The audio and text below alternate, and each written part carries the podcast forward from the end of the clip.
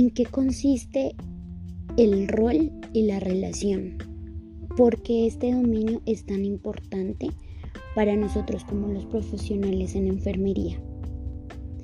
Bueno, si quieres saber en qué consiste este dominio y por qué es tan importante para nosotros y para poder desarrollar nuestro plan de atención de enfermería, quédate a escuchar este nuevo episodio. Buenos días, ¿cómo están? Mi nombre es Lizeth Estefanía Barajas y el día de hoy, en el episodio de hoy, vamos a hablar sobre el patrón 8, que es el dominio de rol y relaciones. Como muchos sabemos, los individuos establecemos relaciones para poder satisfacer las necesidades humanas. Eh, y también mediante ellos estamos en interacción con otras personas. De allí describimos las responsabilidades adquiridas que tenemos de acuerdo a un rol y las relaciones que posee cada persona con otra persona. Pues bien, el dominio de rol y relaciones se refiere a la percepción del individuo de los roles y las responsabilidades en su situación actual. Satisfacción o insatisfacción con su estado actual, es decir, con su familia, con su trabajo, con las relaciones sociales en las que se encuentra, incluyendo así el papel o rol social que juega el individuo en su ámbito familiar, laboral, etc. También las responsabilidades debidas a ese rol que se ha asignado. Y como último, incluye la satisfacción con el rol y las relaciones, o sea, si realmente esa persona se está sintiendo bien con ese rol y con esas relaciones que está llevando a cabo. Como sabemos, la vida se desarrolla en un espacio social que incluye pautas culturales que guían el comportamiento de las personas, llamándolo a esto un proceso de socialización. De allí se desarrolla la humanidad,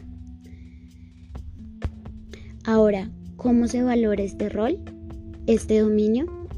Bueno, la valoración de la comunicación y patrón de interacción social, es decir, el ambiente familiar, el ambiente laboral, eh, el ambiente social. Luego hacemos una valoración de cambios de conducta, si la conducta es dependiente, si es retraída, si es exigente, si es una conducta manipuladora, entre otras. Luego de hacer esta valoración, ahora entramos a la familia y realizamos las siguientes preguntas. ¿Con quién vive?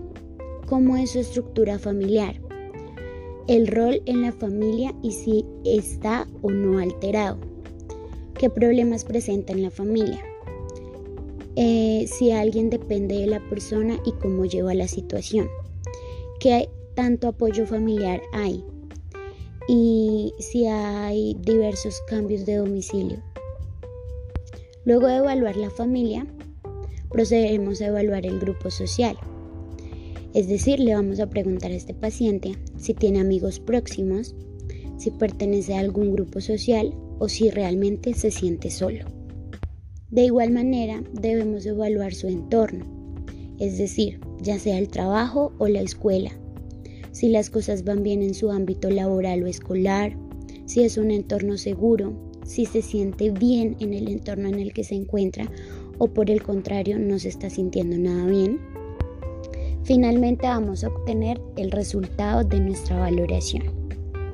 Vamos a saber que este patrón se encuentra alterado si primero presenta problemas en las relaciones, ya sean sociales, familiares, laborales o escolares si la persona se siente sola. También si la persona no tiene personas significativas eh, en su vida, ya sea amigos, ya sea familia. Eh, otra característica que nos determina que está alterado este dominio es si la persona refiere carencias afectivas, es decir, falta de comunicación con las demás personas. También si tiene dificultad en las tareas de cuidador, un apoyo insuficiente, cuidados negligentes, insatisfacción con el rol o falta de motivación o de capacidad para asumirlo. Nos damos cuenta que la persona no se siente bien con el rol que está tomando y llevando a cabo. Otra característica eh, es, que las conductas son inafectivas, las conductas inafectivas de duelo.